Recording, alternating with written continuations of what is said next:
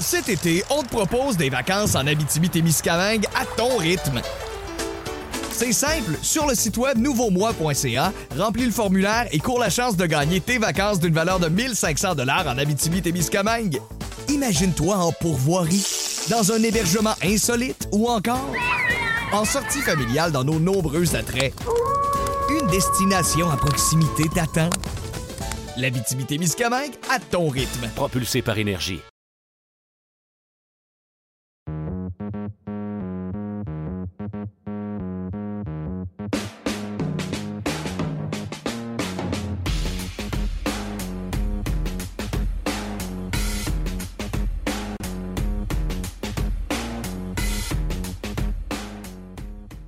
Bienvenue au podcast Sac du Car. Mon nom est Didier Juste. Cette semaine, je serai accompagné par mon collègue Danny Derivo. Et comme à l'habitude, Marc-André Chaloux va venir faire y aller de ses conseils en termes de fantasy football. La saison de fantasy football est terminée, mais quand même, on va faire une petite revue de l'année de joueurs euh, qui ont bien performé, d'autres joueurs qui ont déçu. Et en compagnie de Danny, ben, on va faire, on, va avoir un regard vers l'avant. Habituellement, on fait une analyse des matchs qui ont été joués, mais là, euh, étant donné qu'on enregistre le podcast mercredi, ça fait un bout de temps que ces rencontres-là euh, ont eu lieu et il s'agit de la dernière semaine d'activité, la 18e semaine du côté de la NFL. Alors, on va regarder le portrait euh, de la course aux éliminatoires, autant du côté de l'association américaine que de la NFC. Alors, sans plus tarder, Danny va se joindre à moi. Et Danny, ça va nous permettre d'éviter de parler d'Antonio Brown. Antonio Brown, ça fait partie du passé. Nous, on regarde vers l'avant il ne fait plus partie des Buccaneers de Tampa Bay.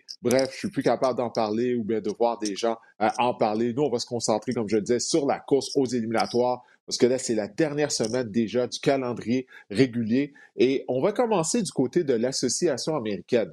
Puisque du côté de l'association américaine, il reste encore deux places disponibles pour les éliminatoires. Et euh, il y a une lutte euh, qui, va, qui va se déterminer là, euh, au cours du week-end entre trois équipes pour ces deux places antigènes entre trois équipes. En fait, euh, c'est entre quatre équipes. Les Steelers, les Raiders, les Chargers et les Colts se battent pour les sixième et septième positions. Alors, euh, les Steelers de Pittsburgh, eux, ils vont affronter les Ravens de Baltimore. Les Ravens, il semble qu'ils sont encore une fois privés des services de Lamar Jackson. Alors, les Ravens, euh, j'ai oublié de les mentionner, mais bon, ils ont toujours des chances de participer aux éliminatoires. Ils ont fait 8 victoires, 8 défaites. Pour eux, afin de se classer euh, en éliminatoire, ils doivent premièrement vaincre les Steelers et euh, ils doivent espérer une défaite des Chargers, une défaite des Colts et également une défaite des Dolphins de Miami. Donc, on a besoin de beaucoup d'aide du côté des, hommes de John Harbaugh. On a perdu nos cinq derniers matchs euh, du côté euh, des Ravens de Baltimore, alors que les Steelers, eux, ils ont besoin de gagner et ils doivent espérer une défaite des Colts d'Indianapolis. Et ben, la rencontre entre Las Vegas et Los Angeles ne doit pas terminer en match nul. Alors, c'est ce que ça prend pour que les Steelers participent aux éliminatoires. écoute, ben justement, parlons là, de, du duel Steelers-Ravens qui va avoir lieu au cours du week-end. comment tu anticipes cette rencontre? Bon, regarde, encore une fois, comme je disais, Tyler Huntley devra obtenir euh, euh, le départ au poste de quart. Du côté des Steelers, ça a été une belle soirée lundi soir, le dernier match euh, de Ben Roethlisberger au Whitesfield. Mais en termes de performance de Roethlisberger, ça n'avait vraiment pas été fameux. Oui, puis on a deux équipes, oui, on en parle parce que sont mathématiquement encore éligibles à potentiellement participer aux éliminatoires, mais deux équipes qu'on est un peu surpris de voir là, qui sont encore en liste parce qu'on on voit ces, équipes-là semaine après semaine, puis on voit en tout de mon point de vue, c'est pas des équipes de calibre des éliminatoires. Euh, du côté de Baltimore, ils jouent sans Lamar Jackson depuis plusieurs semaines. La série de défaites. Défensivement, il reste plus personne sur le terrain pour s'aligner, pour jouer convenablement en défensive, puis de voir que cette équipe-là a encore une chance, mais comme, comme tu l'as si bien décrit avant, là, euh, ça va prendre une série de circonstances là, pour que ces équipes-là aient une chance de participer aux éliminatoires. Puis la même chose du côté euh, des Steelers, tu les vois performer, tu as vu comment ils ont joué contre Cleveland, puis tu te dis, c'est loin d'être une équipe des éliminatoires qui a encore une chance de participer aux éliminatoires. Donc, tu sais, c'est un match qu'on surveille parce que mathématiquement, il y a des chances, mais d'après moi, tu sais, on, va le surveiller très rapidement. Puis même si euh, toutes les choses qui devraient arriver arrivent pour ces équipes-là participent aux éliminatoires. Je suis pas certain que c'est des équipes qui vont aller loin en série. Ouais, non, je suis d'accord avec toi. Les Steelers, bon, ils ont leur défense contre la course, euh, qui est la pire de la NFL. Et Ben Roethlisberger, ses statistiques contre les Browns, 24 en 46 pour 123 verges. Danny, il a complété 24 passes pour 123 verges seulement. Imagine-toi, ça, c'est une moyenne de 2,7 verges par passe tentée. C'est du jamais vu dans l'histoire de la NFL. Jamais un carrière a tenté autant de passes sur une rencontre pour si peu de verges. Et puis Roethlisberger, il allait juste de courtes passes. Alors, comme tu l'as dit, euh, les Steelers sont pas une équipe pour gagner un match éliminatoire. Sérieusement, puis même est-ce qu'ils vont même se qualifier? Ça, ça reste à voir, mais je suis entièrement d'accord avec toi. Euh, c'est pas une équipe qui va faire un bout de chemin. Puis les Ravens, j'ai expliqué les scénarios, ce que ça va prendre pour qu'ils participent aux éliminatoires. Euh, il y a fort à parier que ça ne va pas euh, arriver. Euh, dimanche soir, il va y avoir tout un match entre les Raiders de Las Vegas et les Chargers de Los Angeles. les deux équipes, c'est simple le scénario pour ces deux équipes-là. S'ils gagnent le match, ben, ils participent aux éliminatoires. Ça, c'est un match que j'ai vraiment hâte de voir. Je suis impressionné par les Raiders, leur force de caractère. On sait tout ce qui est passé durant la saison. Si j'ai 5 dollars à mettre, là, un petit 5 dollars, un petit 10 dollars sur la rencontre entre les Raiders et les Chargers. Je vais y aller avec les Chargers en raison du fait que ben, euh, Los Angeles, c'est une équipe le plus talentueuse. Je mm-hmm. crois en Justin Herbert. Euh, toi, si tu avais une prédiction, si tu avais à choisir entre les deux équipes afin de se qualifier pour les éliminatoires, quelle équipe que tu choisirais entre euh, les Raiders et les Chargers? Ben, j'irais aussi avec les Chargers. je pense que les Chargers, ils ont eu leur, wake-up call il y a une couple de semaines contre Houston.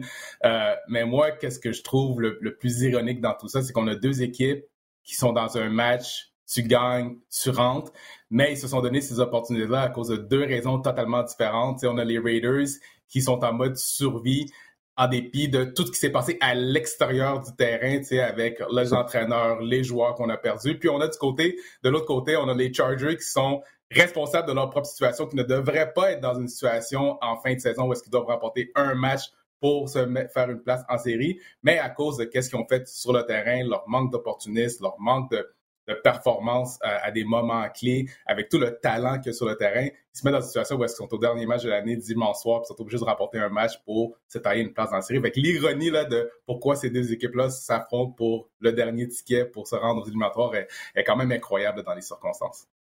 Ouais, écoute, les Chargers, s'ils ne participent pas aux éliminatoires, ils vont juste avoir eux à blâmer. Puis comme ça mentionné, ils n'auront pas à regarder bien loin. La défaite d'il y a deux semaines contre les Texans euh, de Houston, ça, c'est tout à fait inacceptable. On a subi une raclée contre les Texans. Ce n'est pas un mm-hmm. match qu'on avait perdu euh, de, de, justesse. Mais écoute, je vais continuer de croire aux Chargers, même s'ils m'ont brûlé à quelques reprises au cours de la saison. Comme je l'ai dit, en raison de leur talent, euh, ils sont en santé également. Là. Euh, Mike Williams est revenu au jeu. Austin Eckler également est revenu au jeu. Alors, euh, j'ose croire qu'ils vont être en mesure de vaincre euh, les Raiders. Les Raiders, la ligne défensive joue très bien. Zay Jones et Hunter Fro, là, depuis mm-hmm. un mois, ils contribuent beaucoup plus du côté de l'attaque en raison, bon, bien sûr, du départ de Henry Ruggs et de la blessure à Darren Waller. Est-ce qu'on peut maintenir la cadence? On a encore eu un joueur là, qui a été arrêté pour avoir été ivre au volant. Euh, un demi-défensif euh, partant, notre troisième euh, demi-coin du côté de la défense des Raiders. Comme ça, on n'a pas appris notre leçon. Donc, ça, c'est une autre tuile. Peut-être ça va être la goutte qui fait déborder le vase, mais les Chargers sont plus talentueux. Alors, moi, j'y vais avec les Chargers. les Colts d'Indianapolis sont toujours pas assurés du place en éliminatoire. écoute, après avoir commencé la saison régulière avec aucune victoire et trois défaites, euh, c'est vraiment un exploit d'avoir des chances de participer aux éliminatoires lors de la dernière semaine d'activité. seront à Jacksonville contre les pauvres, pauvres, pauvres Jaguars qui ont accordé quoi, une cinquantaine de points aux Patriots. Mon Dieu, que c'était pas beau. Euh, écoute, pour Indianapolis, c'est simple. Scénario le plus simple, afin, il y, a, il y a deux autres scénarios, mais le plus simple, s'ils gagnent, ils participent aux éliminatoires. Ils vont jouer contre les Jaguars. Je peux pas croire qu'ils vont échapper ce match-là, Danny. Ben, je suis d'accord avec toi, Didier. D'après moi, Jacksonville est déjà en mode 2022. On est déjà en mode interview euh, du prochain entraîneur. Je pense que on, constate par la performance de la semaine dernière contre euh, les Patriotes que cette équipe-là a déjà fait ses bagages puis est déjà en mode euh, l'année prochaine. Donc, je serais très surpris de voir Indianapolis échapper ce match-là, même si, on sait tous là, du côté d'Indianapolis, pour moi, la clé, c'est vraiment Carson Wentz. C'est quel niveau de performance il va offrir. on sait qu'ils vont être capables de bien courir le ballon, on sait qu'ils vont bien jouer défensivement, mais est-ce que Wentz va être capable de faire les jeux au bon moment, éviter les erreurs critiques euh, au mauvais moment? Mais je pense que même avec une contre-performance de Wentz, je pense qu'Indianapolis peut se présenter là et remporter ce match-là assez facilement. Oui, en théorie, la, seule chose, ça serait bien de voir Wentz bien terminer la saison régulière euh, pour euh, les, les Colts d'Indianapolis, parce que la semaine dernière, là, contre les Raiders, euh, écoute, ça a été lamentable, sa performance. Il a commencé le match 1 en 8, complété une seulement de ses neuf premières passes, de ses huit premières passes tentées. Et il y a plusieurs de ses passes qui auraient pu être interceptées, mais je ne veux pas être trop dur à son endroit parce qu'il ne faut pas oublier qu'il était sur la liste de la COVID. Donc, il a testé positif euh, pour euh, la COVID-19. Euh, il est non vacciné. Il s'était pas entraîné de la semaine. Puis il avait l'air d'un joueur justement qui s'est pas entraîné de la semaine lorsqu'il a joué contre les Raiders. Donc je veux pas trop être dur en son endroit, mais il a besoin de connaître un bon match, même si c'est juste contre Jacksonville, juste pour sa confiance et pour la confiance de ses coéquipiers également. Mais il n'y a aucun doute que si les Colts participe aux éliminatoires, il va être la clé de cette équipe-là parce qu'on va mettre, on va le mettre au défi de nous battre. Mm-hmm. C'est certain qu'on mm-hmm. va tout faire euh, du côté des défenses adverses afin de ralentir euh, Jonathan Taylor. Parlant de Jonathan Taylor, qui est le meilleur demi à l'attaque de la NFL cette année, mais il y a un petit astérix, parce que Derek Henry, bien sûr, il est blessé un pied depuis plusieurs semaines. Il connaissait une saison incroyable, malgré le fait que ça fait quoi? Je pense huit semaines qu'il n'a pas joué, Danny. Il est toujours au sixième rang de la mm-hmm, NFL mm-hmm. euh, au chapitre verge. Les Titans du Tennessee, eux, euh, ils ne sont pas encore assurés du premier rang du côté de l'américaine. Ils sont en première position et Derek Henry a repris l'entraînement. Il devrait reprendre l'entraînement, plutôt, je pourrais dire, cette semaine. Euh, c'est ce que j'ai vu euh, sur Twitter par une reporter qui couvre les activités quotidiennes des Titans du Tennessee. Alors, pour les Titans, ben, ils vont être à Houston contre les Texans et le scénario est simple. S'ils gagnent contre les Texans, ils seront la première tête de série du côté de l'américaine. Et surtout, ils vont avoir la semaine de congé, donc ça va donner une semaine de plus à Derek Henry pour effectuer euh, un retour au jeu. Euh, dis-moi, qu'est-ce que tu penses des Titans du Tennessee? Bon, j'imagine que tu t'attends à une victoire euh, contre les Texans de Houston. Quoique c'est une équipe de section, des fois, on ne sait jamais. Là, on a des, mauvaises surprises à ce niveau-là. Ben, moi, je m'attends à une victoire des, Titans, puis je pense que le capital émotionnel qu'ils vont recevoir du fait de l'espoir d'être à la portée des éliminatoires, l'opportunité de sécuriser home field advantage, une semaine de repos, le potentiel du retour de Derrick Henry je pense que c'est une équipe qu'on était presque sur le bord d'oublier quand euh, Derrick Henry s'est blessé. On les avait enterrés. Moi, je les ai enterrés, en tout cas. exact. Il y a beaucoup de gens qui les avaient enterrés. Puis là, je pense que c'est une équipe qui est en train de dire, hey, on a peut-être une chance de remporter un Super Bowl, là, la manière que la défensive joue, la manière qu'on est capable de courir le ballon sans Derrick Henry. Donc, si jamais Derrick Henry serait capable de revenir, le repos qui vient avec la semaine de congé. Donc, peut-être que des gens comme AJ Brown qui reviennent en santé peut-être un Julio Jones qui, avec le, temps off, peut-être serait capable de revenir dans l'alignement être capable de performer. il y a des morceaux en place à Tennessee qui font en sorte que c'est une équipe là, qui peut faire un bon bout de chemin dans les éliminatoires s'ils sont capables de rentrer reposés avec du momentum. Oui, non. En plus, ils ont l'avantage du terrain par surcroît, donc les équipes vont devoir se rendre euh, au Tennessee afin de les affronter. Puis Derrick Henry, s'il est réellement à 100 là, on parle d'une blessure à un pied, c'est un gros demi à l'attaque. Alors, moi, je vais devoir le voir jouer avant de, de, croire qu'il est réellement à 100% mais s'il l'est, imagine-toi, David, il va avoir les jambes fraîches. Là. Ça fait plus de deux mois qu'il n'a pas joué. Au mois de janvier, avoir à plaquer Derrick Henry qui va arriver à 100 000 à l'heure, ne sera pas reposable pour les équipes adverses. Mais pour moi, Mike Vrabel, si j'avais un vote pour l'entraîneur de l'année, moi, c'est Mike Vrabel que je le donnerais. Parce que d'être en mesure d'avoir l'opportunité de terminer au premier rang de l'association américaine avec toutes les blessures qu'on a eues euh, du côté des Titans du Tennessee, euh, c'est vraiment là toute une performance euh, de la part de l'entraîneur-chef Mark Vrabel. L'équipe qui est en deuxième position, ce sont les Chiefs de Kansas City du côté de l'américaine. Les Chiefs seront à Denver pour y affronter les Broncos. Les Broncos, oui, samedi après-midi à 16h30. Les Chiefs ont toujours des chances de terminer au premier rang. Euh, de l'association américaine et d'avoir l'avantage du terrain. Mais pour que ça arrive, ben, premièrement, ils doivent euh, vaincre les Broncos de Denver et ils doivent espérer une défaite euh, des Titans du Tennessee. Bon, si les Chiefs ont un match nul et les Titans perdent, les Chiefs termineront au premier rang, mais le scénario du match nul est peu probable. Kansas City a perdu contre les Bengals la semaine dernière.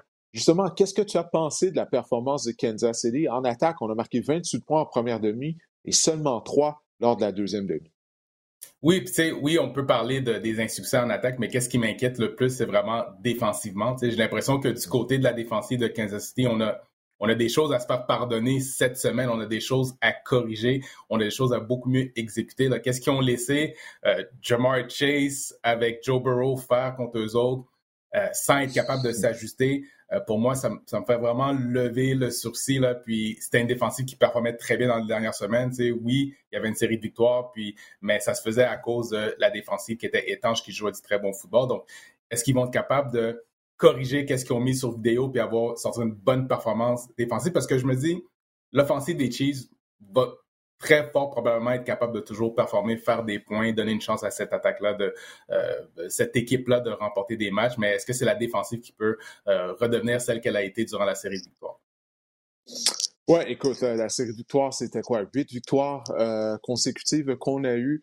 On a trébuché contre les Bengals de Cincinnati. Je ne vais pas m'emporter avec ça du côté de l'unité défensive qui avait été dominante au cours de cette séquence victorieuse, mais ouais, la, performance du coordinateur euh, C. Spagnolo de, s'être jamais ajusté, comme tu l'as dit, de ne jamais doubler Jamar Chase, qui les a brûlés pour 11 réceptions et seulement 266 verges. Seulement, euh, oui. écoute, je, regardais le match euh, en compagnie de Jasmine Leroux qu'on faisait le, Red Zone.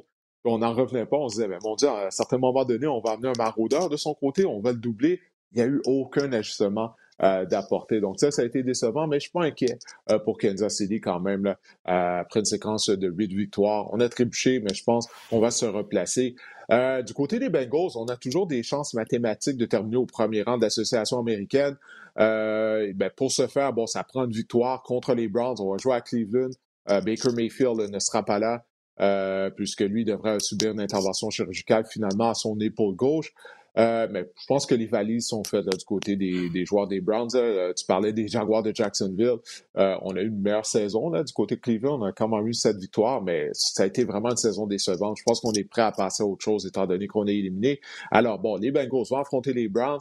Pour que Cincinnati termine au premier rang de ça leur prend une victoire, une défaite des Titans, une défaite des Chiefs et une défaite des Patriots de la Nouvelle-Angleterre. Donc, c'est peu probable que les Bengals se terminent au premier rang. Mais est-ce que tu crois que les Bengals sont une équipe euh, qui peut faire un bout de chemin là, en éliminatoire? On sait à quel point leur attaque est puissante. Et puis leur défense, toutefois, d'une semaine à l'autre, je ne sais pas à quoi m'attendre. Même la semaine dernière, première demi, on accorde 28 points à Kansas City. En deuxième demi, on apporte des ajustements, on joue très bien, puis on en a juste accordé trois.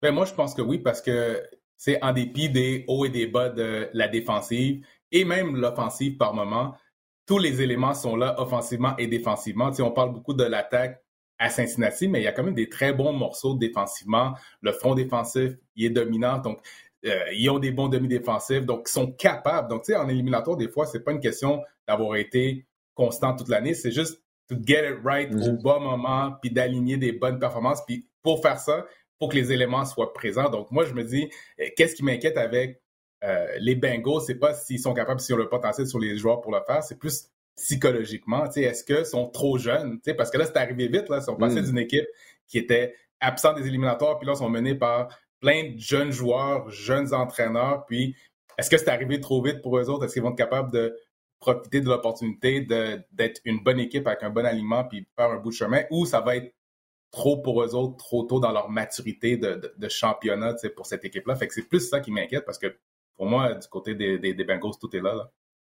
Non, c'est vrai, c'est un bon point que tu amènes parce que euh, gagner, c'est un processus. Hein? c'est rare que tu mm-hmm. vois une équipe euh, euh, d'une année à l'autre, comme les Bengals, qui étaient une des pires formations de la NFL l'année dernière, accéder au Super Bowl la saison suivante. Euh, ça arrive, euh, mais rarement. Mais au moins, on, a vu la maturité. Les Bengals gagner en maturité cette année. Souviens-toi, la première fois qu'ils avaient vaincu les Ravens de Baltimore, on se disait, wow, hey, ils, ont vraiment mm-hmm. bien joué.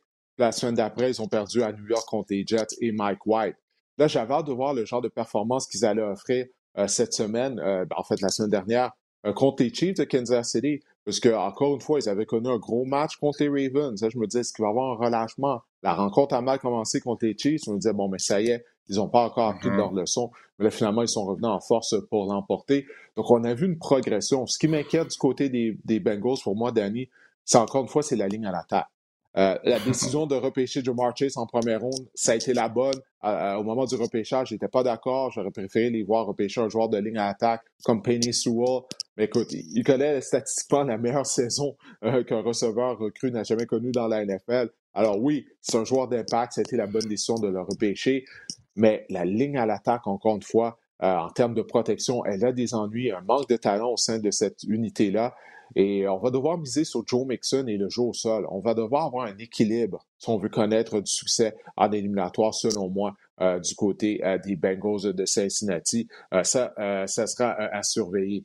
Les Patriots de la Nouvelle-Angleterre, eux, bon, ils sont euh, assurés d'une place en éliminatoire. Ils vont jouer à Miami contre les Dolphins. Traditionnellement, les Patriots, ont des ennuis à Miami hein, lorsqu'ils jouent euh, contre les Dolphins. Ce match va avoir lieu dimanche à 16h25. Patriots aussi ont toujours des chances euh, de terminer au premier rang de l'association américaine, mais encore là, ça, ça prend beaucoup de choses. Premièrement, ils doivent gagner. Ils doivent espérer une défaite des Bills, une défaite des Chiefs, une défaite des Titans. Bref, ils doivent gagner et espérer que toutes les équipes qui les devancent au classement perdent, ce qui va fort probablement pas arriver. Mais qu'est-ce que tu as pensé de la performance des Patriots? Bon, c'était contre les Jaguars de Jacksonville. Ils ont fait ce qu'ils avaient à faire. Personnellement, je ne crois pas qu'il y ait beaucoup de choses qu'on peut tirer euh, de cette performance-là. Qu'est-ce que tu penses de l'état de la Nouvelle-Angleterre en ce moment avec seulement un match à jouer en saison régulière?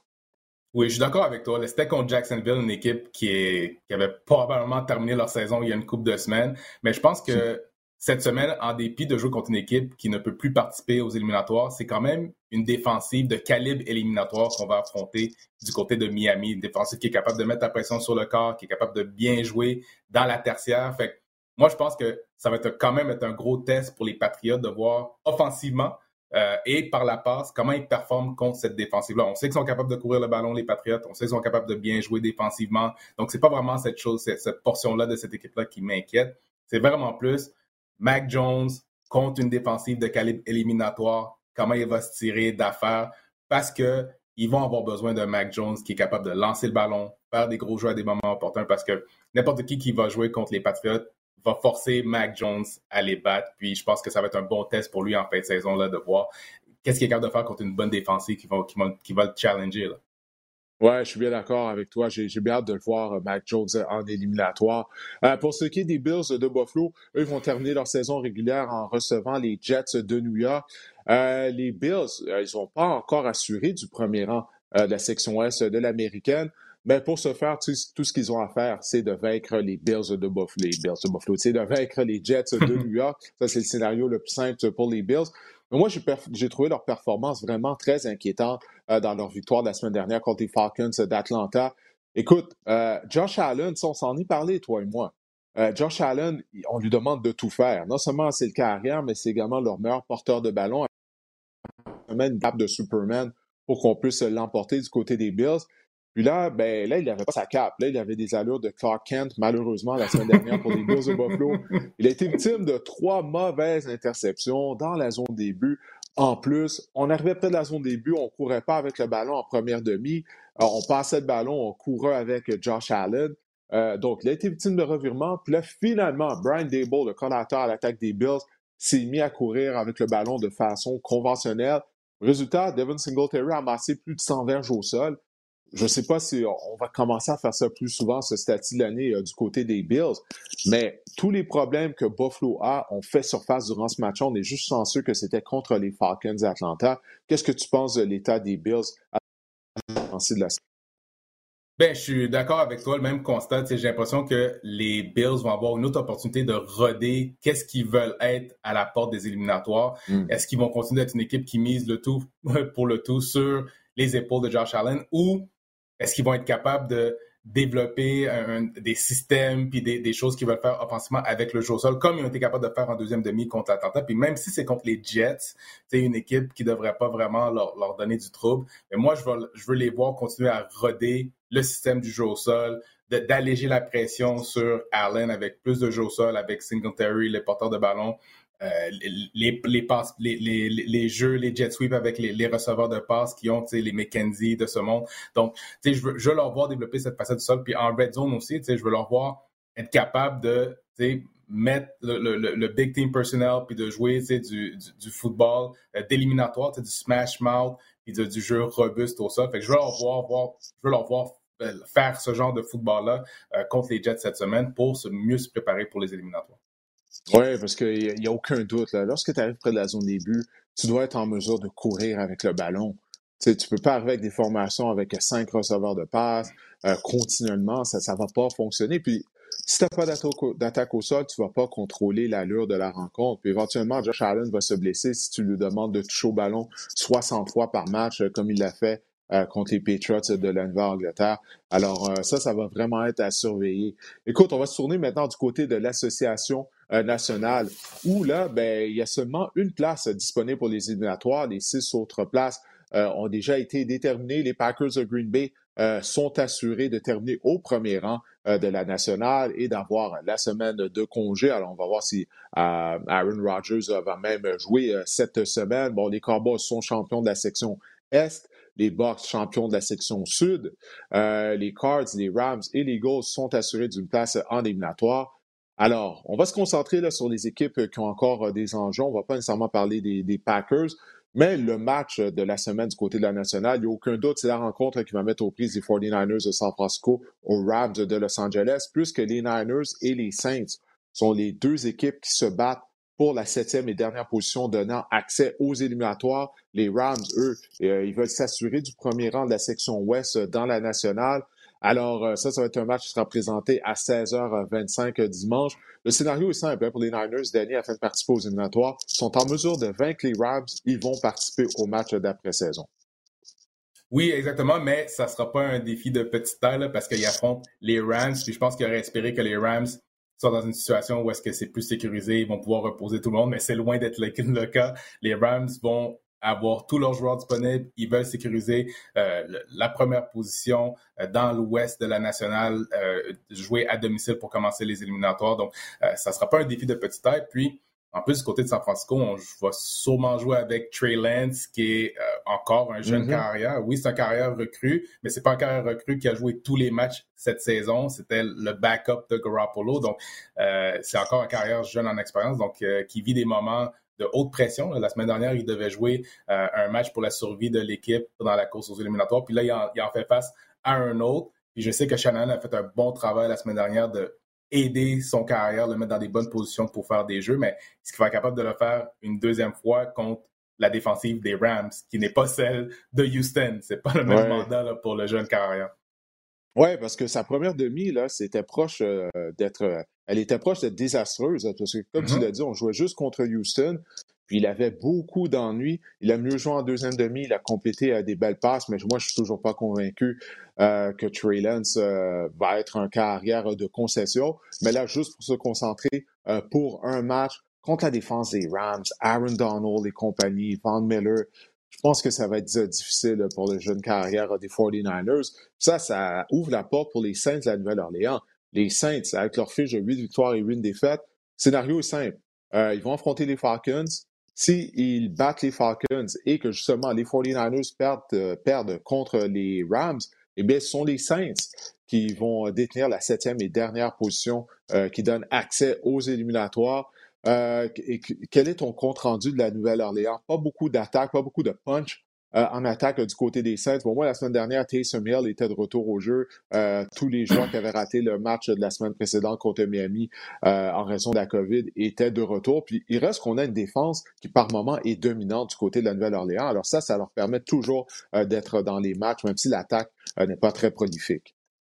Oui, pour la Nouvelle-Orléans, le, le, mandat est quand même simple. Et une chance qu'on joue contre les Falcons d'Atlanta, qu'on a vu euh, allouer plusieurs verges avec le jeu au sol contre Buffalo la semaine dernière. Puis ça serait plusieurs verges en presque une demi de football. Donc, Nouvelle-Orléans va arriver dans ce match-là puis va courir le ballon du début jusqu'à la fin, que ce soit avec Taysom Hill, Camara. Ça va pas y aller par la passe. Fait que je pense que euh, le fait de jouer contre Atlanta, ça joue dans les forces de la Nouvelle-Orléans. Puis comme tu le décris, là, la Nouvelle-Orléans a une défensive incroyable.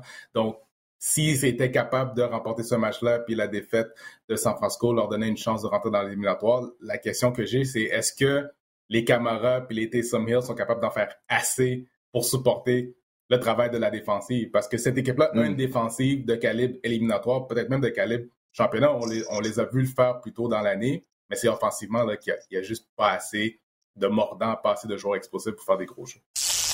Cet été, on te propose des vacances en Abitibi-Témiscamingue à ton rythme. C'est simple, sur le site web nouveaumois.ca, remplis le formulaire et cours la chance de gagner tes vacances d'une valeur de 1500 dollars en Abitibi-Témiscamingue. Imagine-toi en pourvoirie, dans un hébergement insolite ou encore en sortie familiale dans nos nombreux attraits. Une destination à proximité t'attend. L'Abitibi-Témiscamingue à ton rythme. Propulsé par énergie. Ouais, écoute, on va se tourner maintenant du côté des Cardinals de l'Arizona, euh, qui, eux, afin de terminer au premier rang de la section ouest de la nationale, eh bien, ils vont devoir vaincre les Seahawks de Seattle et espérer euh, une défaite euh, des Rams de Los Angeles contre les 49ers. Donc, ça prend ces deux choses-là pour que les Rams terminent au premier rang et donc qu'ils accueillent un match éliminatoire lors du premier tour.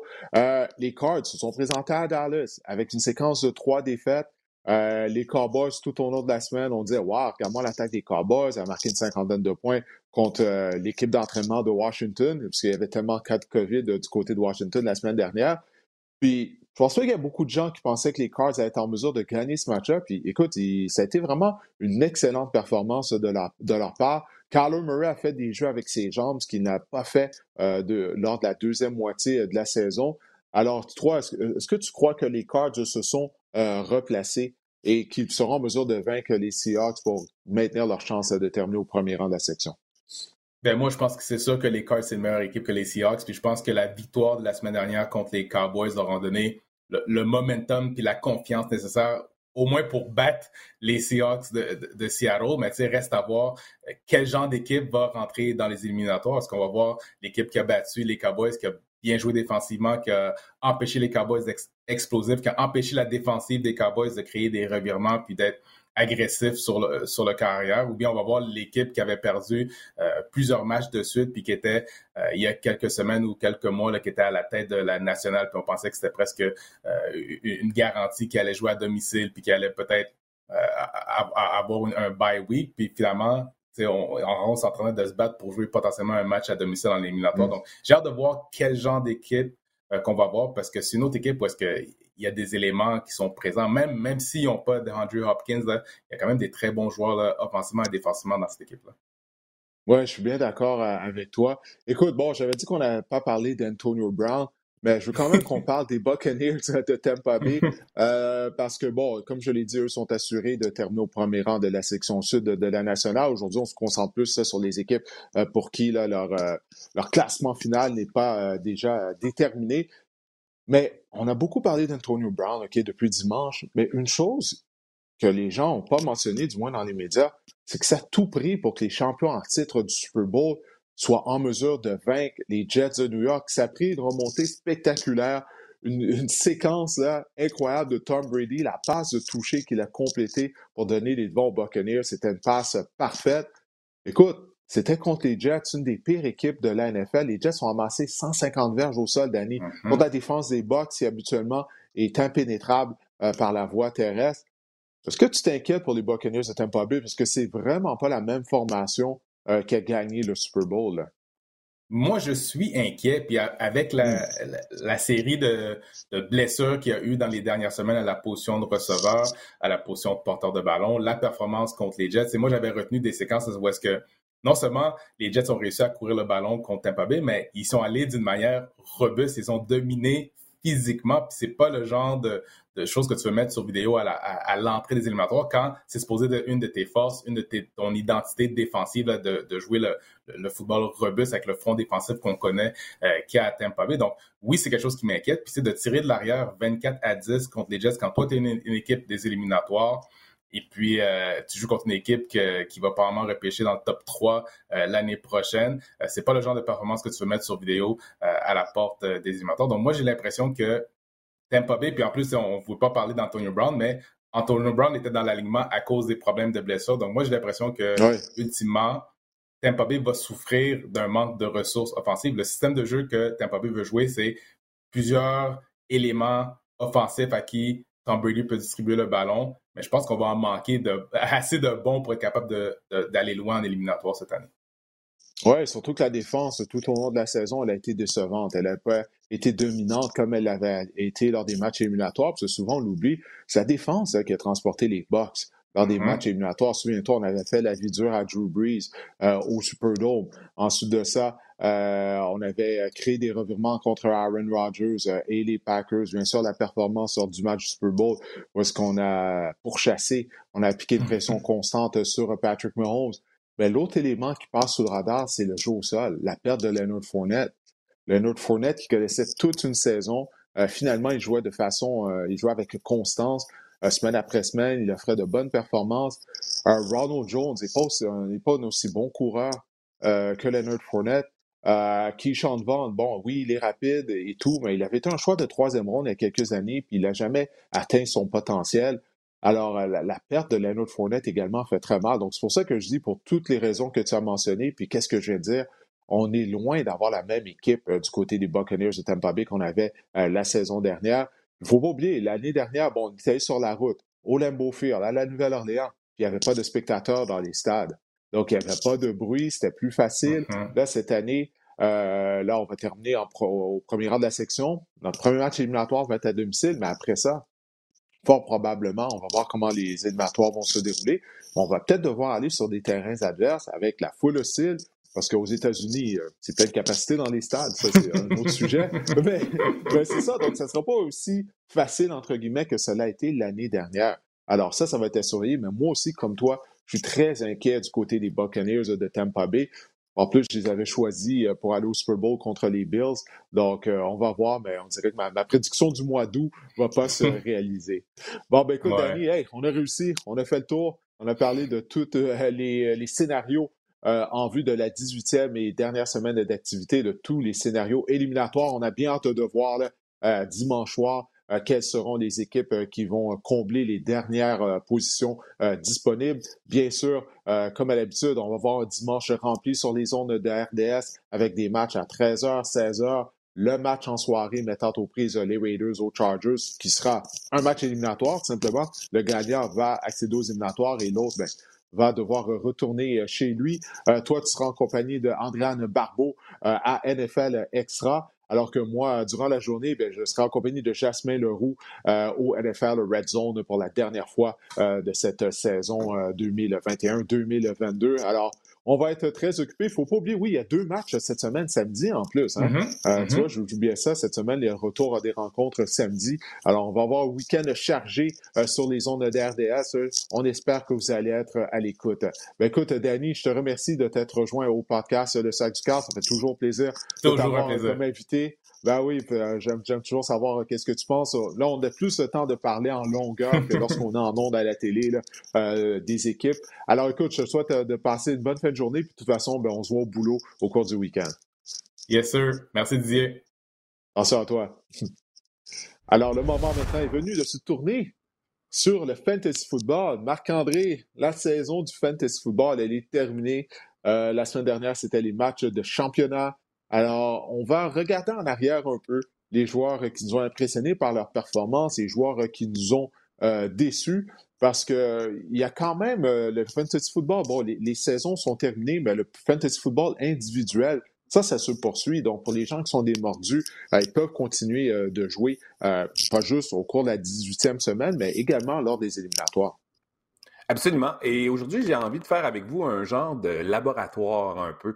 Euh, je vais décider de me passer sur la question de la constance des joueurs fantasy euh, de semaine en semaine au cours de la dernière saison, parce qu'on le sait, euh, la plupart des gens, la plupart d'entre vous jouez à des, des, des, des pools ou des ligues fantasy de format head-to-head, donc face à face. Donc, euh, de semaine en semaine, la constance des joueurs euh, peut parfois être, il y a des chiffres qui peuvent être révélateurs ou il y a des, afin de connaître peut-être la vraie, la vraie nature ou la vraie valeur de certains joueurs. Je me suis basé pour cette chronique sur le site Fantasy Pros qui offre une charte de constance et j'ai divisé euh, ça en trois parties. Donc, chez les quarts, on va regarder ça chez les quarts, chez les porteurs de ballon et chez les receveurs de passe.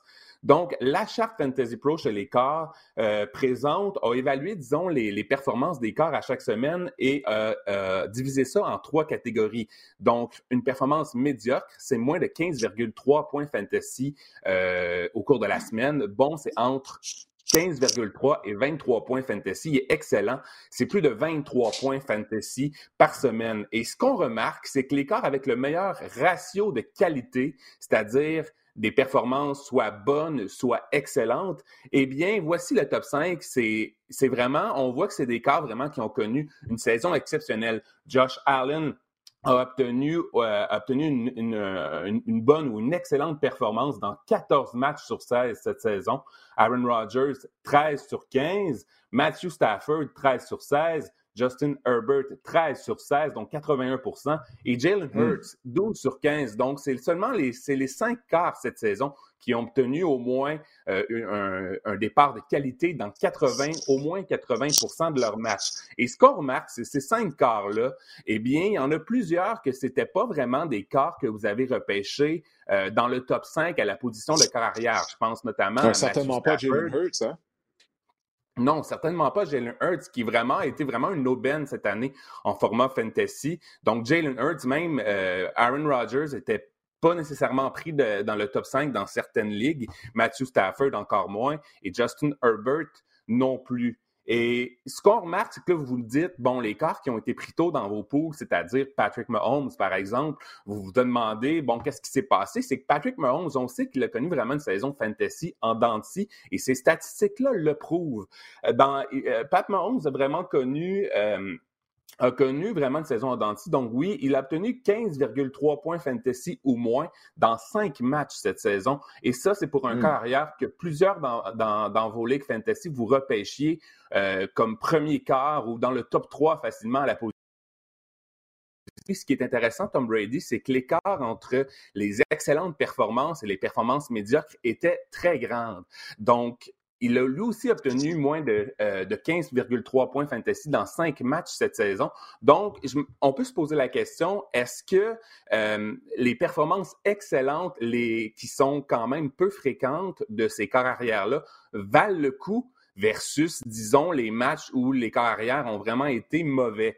Et ce qu'on peut remarquer ou ce qu'on peut en déduire ou la conclusion qu'on peut tirer chez les carrières, c'est que euh, repêcher un carrière tôt, eh bien, la production n'est jamais vraiment garantie ou la valeur n'est pas vraiment garantie ou le, ou le rendement n'est pas vraiment garanti. Ce que les quarts comme Jalen Hurts, Josh Allen, Aaron Rodgers, Matthew Stafford, Justin Herbert ont euh, permis cette année, c'est d'obtenir un excellent plancher pour vous à chaque semaine. Je pense qu'ils ont été plus utiles au niveau fantasy que des cas comme Patrick Mahomes et Tom Brady, dont euh, les performances varient, euh, le, changement, la, variance entre les, deux extrêmes sont vraiment grands, euh, est vraiment grande cette saison. Oui, ça n'a vraiment pas été constant. Hein. Ça a été tout ou rien d'une certaine façon. On sait que les Chiefs, à un certain moment donné, ils ont un passage à vide du côté de leur attaque.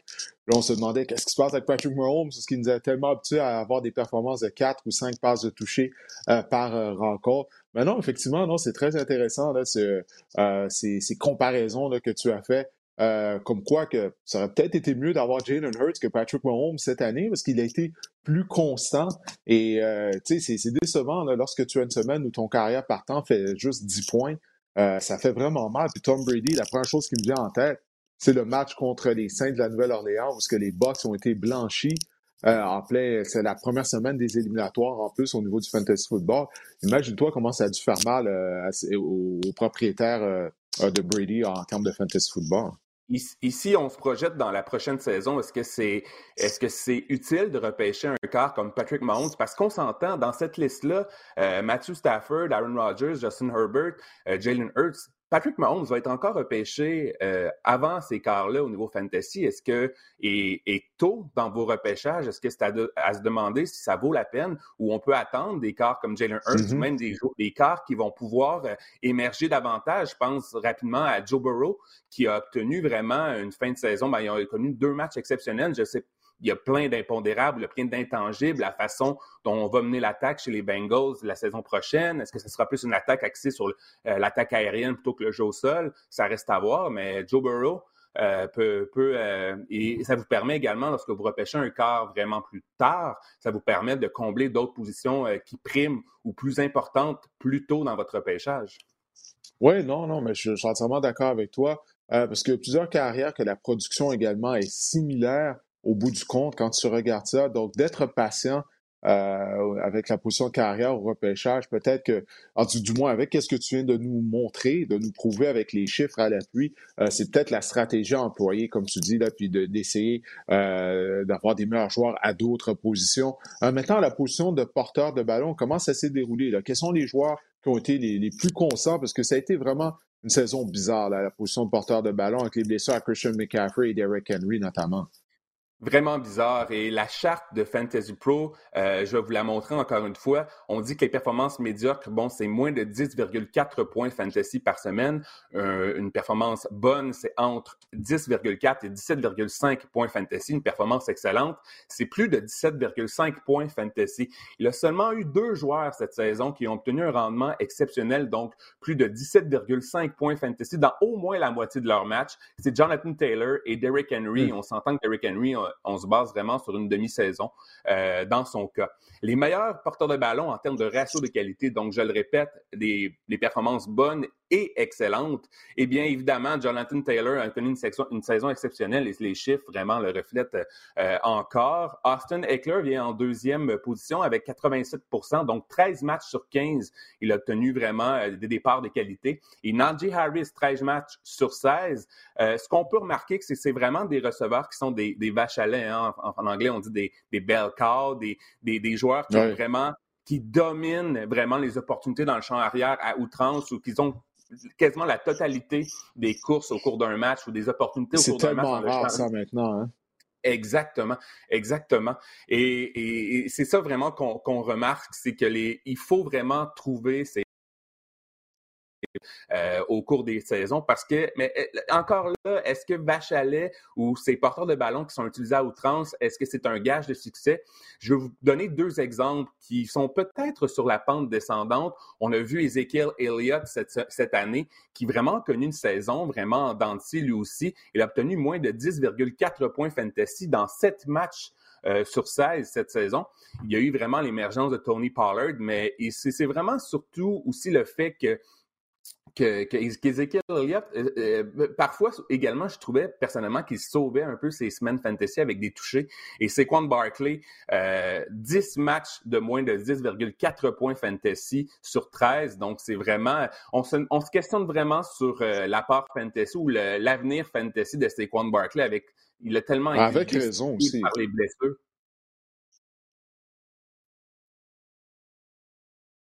Oui, je disais que oui, ça, non, je disais c'est avec raison, oui, qu'on s'inquiète de l'avenir euh, fantasy football et au vrai football de Saquon Barkley euh, parce qu'il est simplement pas le même joueur euh, qu'il était avant de se blesser un genou. Mais on sait, hein, lorsqu'on souffre d'une déchirure à ligament croisant antérieur, ça prend au moins deux ans à la fin de revenir à 100% Donc, on espère que lors de la saison 2022. On va voir le Saquon qu'on avait vu en début de carrière qui était tellement électrisant. Puis, du côté d'Ezekiel Elliott, il est définitivement sur la pente descendante. Je pense qu'on a vu le meilleur de la carrière d'Ezekiel Elliott. Il va jamais revenir au joueur qu'il était. Euh, mais pour précisément cette saison, il est ennuyé par une blessure à genou depuis quelques semaines. Puis j'ai remarqué lors du dernier match même, il portait une orthèse à un genou. Donc, euh, ça, ça va vraiment pas s'améliorer euh, de son côté. Mais même pour l'année prochaine, Ezekiel là, tu mettrais une croix sur lui en tant que demi à l'attaque numéro un en termes de fantasy football. Je garde espoir que c'est quoi on peut relancer sa carrière toutefois. Et ce sont deux receveurs, deux porteurs de ballon, pardon, qu'on repêchait dans le top 10 à la position cette année.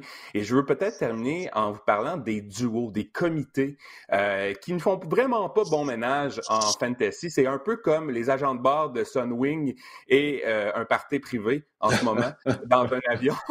euh, je vais vous parler de trois duos qui ont attiré mon attention, c'est-à-dire Aaron Jones et, euh, et AJ Dillon pour débuter Aaron Jones a obtenu plus de 17,5 points fantasy seulement deux fois cette saison et on s'entend qu'Aaron Jones, vous l'avez repêché dans le top 10, voire dans le top 8 à la position. Et c'est même chose pour AJ Dillon, donc ça limite les opportunités, c'est frustrant. Même chose pour Melvin Gordon et Javante Williams qui se sont mutuellement ennuyés cette année. Ils ont obtenu moins de 10,4 points fantasy, près de 70% du temps, et chacun a obtenu seulement 5 matchs de, plus de 10,4 points fantasy. Chose du côté de Damien Harris et Ramondre Stevenson. On était les premiers à s'en parler d'idées en disant que Ramondre Stevenson est vraiment un porteur de ballon. Euh, euh, dynamique, qui a un potentiel incroyable, mais le fait que de jouer avec Damien Harris, ça limite vraiment euh, son, sa production fantasy. Il a obtenu, les deux ont obtenu seulement deux matchs de plus de 17 points fantasy. Donc, ce qu'on peut retenir, hmm. c'est que les comités, ben, c'est vraiment pas pratique en fantasy, bien que et on s'enligne vraiment, la NFL s'enligne là-dessus de plus en plus sur des comités. Donc, je reviens à mon, à mon argument de départ. C'est vraiment important euh, dans l'avenir de, de, de, trouver, ces, de chercher ces vaches à lait-là parce que c'est payant et il faut être attentif parce que les vaches à lait, c'est ça qui est vraiment de l'or au niveau des porteurs de ballon en fantasy. Ouais, puis les propriétaires de Damon Harris, imagine-toi comment ça a dû être frustrant la semaine dernière, semaine de finale fantasy. Il affronte les Jaguars de Jacksonville. Tu dis, bon, ben ça y est, il va sûrement au moins gagner 80 verges au sol, un, deux touchés. Là, c'est Ramondre Stevenson qui a été le plus utilisé, qui a été le plus productif. Alors ça, ça représente bien euh, la, frustration que les propriétaires peuvent avoir face à ces comités de demi euh, à l'attaque. C'est bon au vrai football, ça te permet d'avoir deux porteurs de ballon qui ont des, des, euh, des jambes fraîches.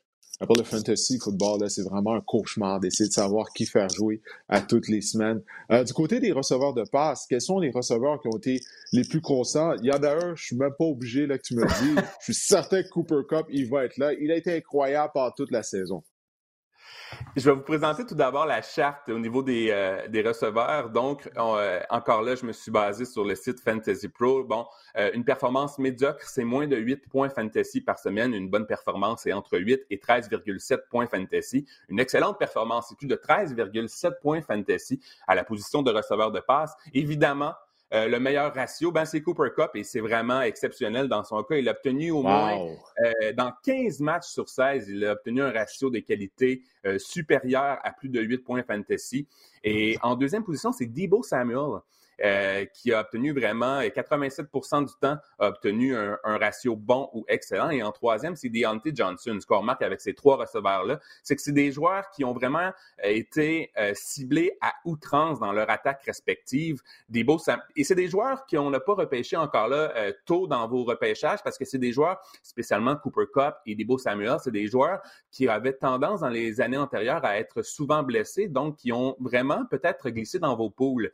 Et Deontay Johnson, ce n'est pas vraiment un choix euh, dans les, dans les deux, trois premières rondes non plus. Donc, c'est intéressant à voir à, quel point des receveurs qui sont impliqués euh, dans, dans, des attaques, c'est vraiment ça la clé. C'est les euh, en anglais, ce qu'on dit, c'est toujours vérifier le, terme les targets, hein?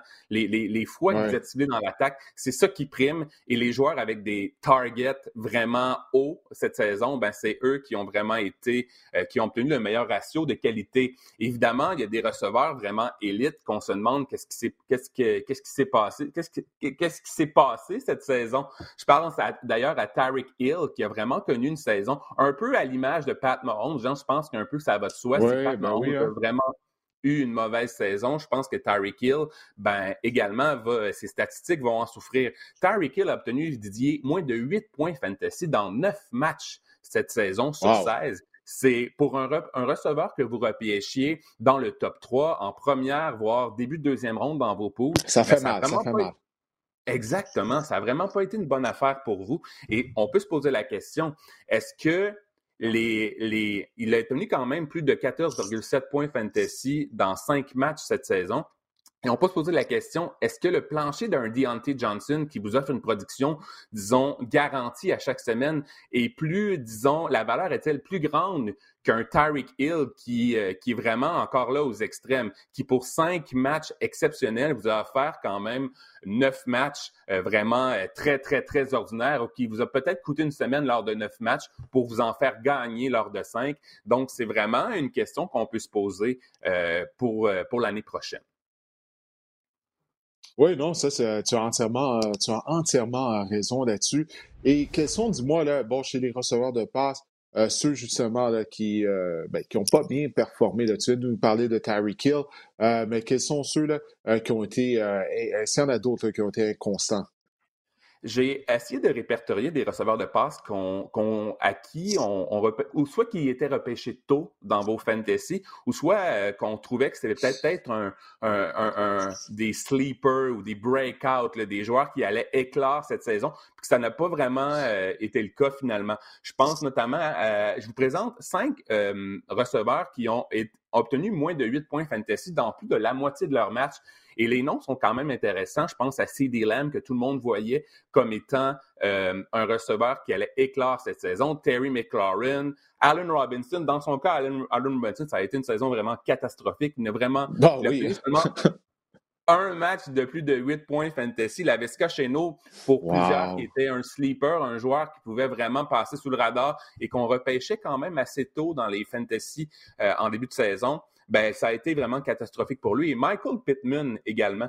Euh, il n'a pas connu une, vraiment une grosse saison. Et ce qu'on remarque de, ce, de ces noms, c'est que deux choses. C'est que pour certains, ça a été le jeu du corps arrière qui les a affectés. On pense à Allen Robinson, Terry McLaurin, Lavisca Chenot. Et pour certains euh, qui ont obtenu euh, quand même, tu sais, CD est attaché à, à Dak Prescott. Ce qu'on remarque, c'est les opportunités. Je reviens au target.